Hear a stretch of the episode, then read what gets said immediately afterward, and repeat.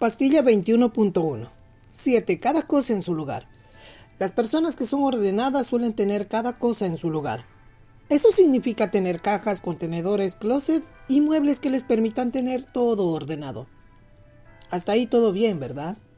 El problema es cuando se requiere aplicar el mismo criterio para interactuar con personas, especialmente si son adolescentes y jóvenes.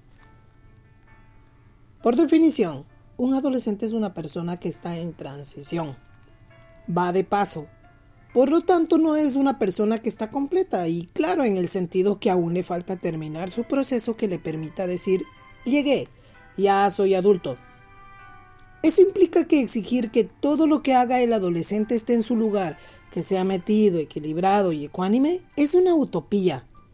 El adolescente se va a equivocar y muchas veces, precisamente porque es un individuo que está en proceso y en muchos sentidos realizando acciones que en ensayo y error le van mostrando el camino por el cual debe andar.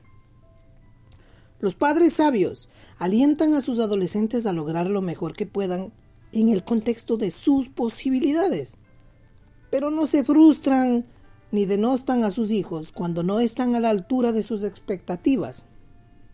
Un adolescente ensayará, algunas veces podrá acertarle y dar directamente en el blanco. Sin embargo, muchas veces simplemente va a fracasar. Y sí, va a fracasar.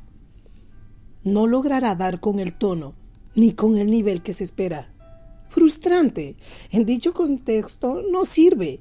Lo único que es útil es que el padre y madre, que supuestamente son los adultos y ya pasaron esa crisis, sean capaces de entender abrazar y seguir con esperanza trabajando en la vida de su hijo o hija. Solo los muebles pueden estar en su lugar, no las personas. Que tengan una excelente tarde.